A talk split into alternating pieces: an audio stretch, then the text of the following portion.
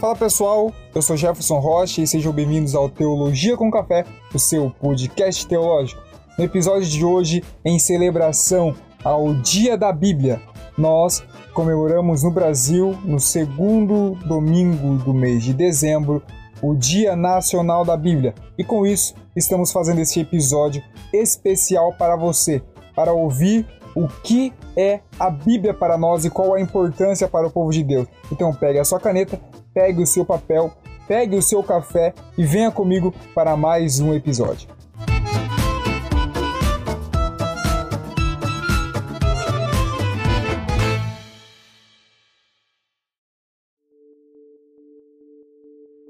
Há muito tempo atrás, uma inovação tecnológica tornou possível termos em mãos uma biblioteca sempre atualizada. No mundo antigo, os livros eram escritos em longas tiras de couro, tratado ou chamadas de papiro. Essas longas tiras eram enroladas em volta de um bastão, formando assim um rolo. Os livros da Bíblia, por exemplo, consistiam de uma biblioteca de rolos individuais. Eles foram escritos por mais de 40 autores num período de 1500 anos.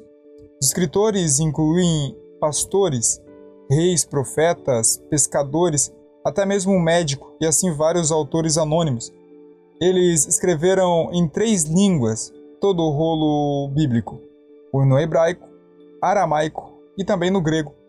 Eles compuseram suas obras em três continentes, sendo eles a África, a Ásia e a Europa.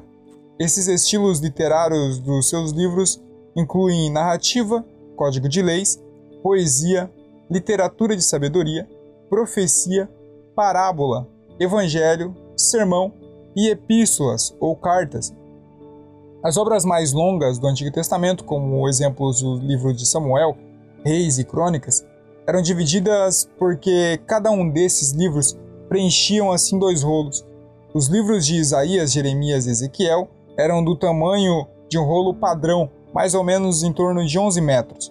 No Novo Testamento, o Evangelho de Lucas e o livro de Atos dos Apóstolos foram provavelmente assim separados, porque cada um deles preenchia um rolo. Entre o final do segundo século e o início do terceiro da era cristã, os escribas começaram a cortar os papiros ou os pergaminhos em retângulos, costurando assim juntos no meio e dobrando o códice resultante junto à costura. Com o passar dos séculos, os códices eram colocados juntas entre duas capas, formando assim o um livro. Toda uma biblioteca de rolos sagrados podia ser copiada à mão em um pesado e grosso volume. Bem melhor, mas ainda assim era difícil de produzir e também caro para se comprar. Foi então que em 1436 essa história mudou com a maravilhosa invenção de Johannes Gutenberg, a imprensa fez com que a Bíblia ficasse mais comumente disponível e acessível a todos. No anos de 1500 a 1600, as traduções da Bíblia começaram a aparecer nas línguas do dia a dia, na linguagem do povo, e começaram assim a ser produzida em massa. Ainda assim, era um livro muito volumoso, mas a tendência foi estabelecida. Hoje, uma pessoa pode segurar uma biblioteca de referência espiritual de Deus para toda a raça humana com as suas mãos. Com o avanço tecnológico, temos as nossas Bíblias disponível em nossas mãos, em nossos telefones. Temos versões atualizadas, linguagens do dia de hoje, Bíblias de vários estilos, desde uma grande volumes até slim, que são mais finas, enfim, para todos os gostos para todas as classes. Pegar a Bíblia para nós hoje é, é um, um fato muito comum, mas temos que entender que a Bíblia não é um livro comum por si só. Deus ele teve um trabalho para inspirar seus muitos escritores assim a passar a perspectiva singular do seu caminho para a salvação. É por esse motivo que ele tem preservado ela através dos séculos, das tentativas de desacreditá-la e também de destruí-la. Ele fez ela disponível para cada um de nós, para que ela venha e transforme a nossa vida.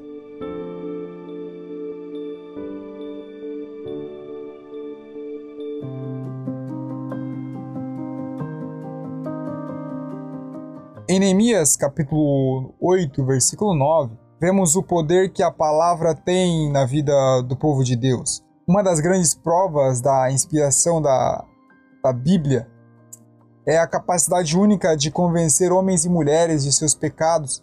Considerando assim, temos alguns exemplos do Antigo e do Novo Testamento que eu quero expor para vocês do poder salvador das Escrituras.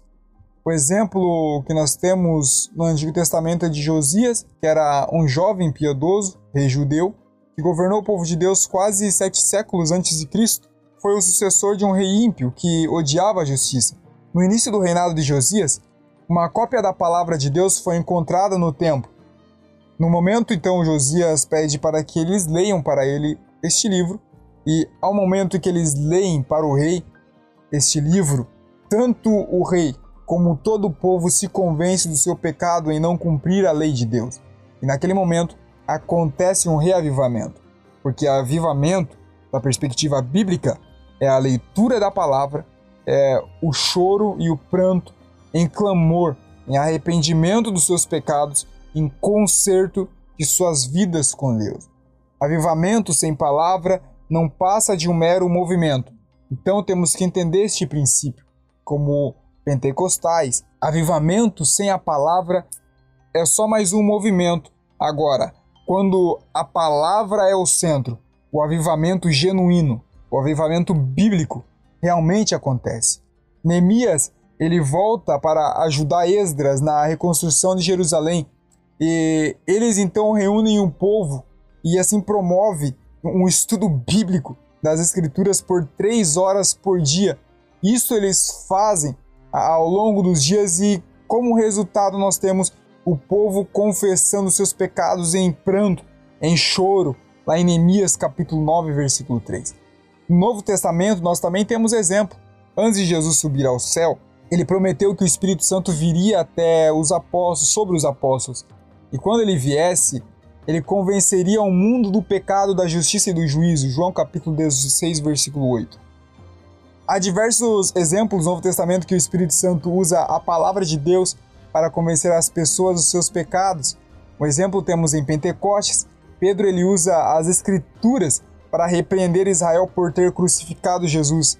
E no final deste poderoso sermão, nós vemos em Atos capítulo 2 inteiro, o povo se arrepende do seu pecado e nós temos ali a conversão de 3 mil almas para o reino de Deus. A palavra de Deus tem esse poder. A palavra de Deus é aquela que convence o homem do seu pecado. A palavra de Deus é poderosa para convencer.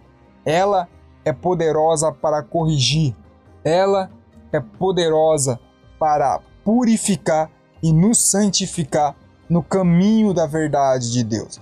A palavra, ela corrige, ela exorta, ela convence de nossos pecados e produz cura para o nosso espírito.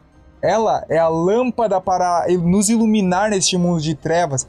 Ela é a bússola que nos mostra o caminho para a vontade do Pai.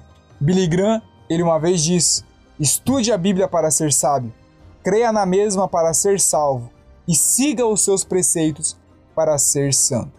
Glórias a Deus por este presente que os céus nos deram.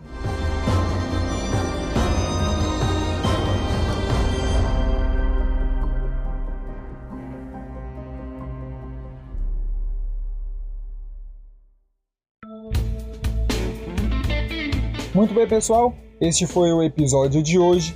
Quero agradecer a você que está nos acompanhando até aqui.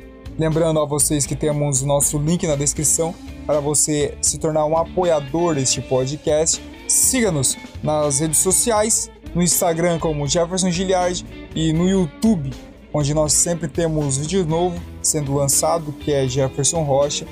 Compartilhe com os seus amigos este podcast, compartilhe com o seu avô, com a sua avó, com o seu tio, com o seu amigo, tá? E se Jesus nos permitir, na semana que vem estaremos de volta. Fiquem todos na paz de nosso Senhor.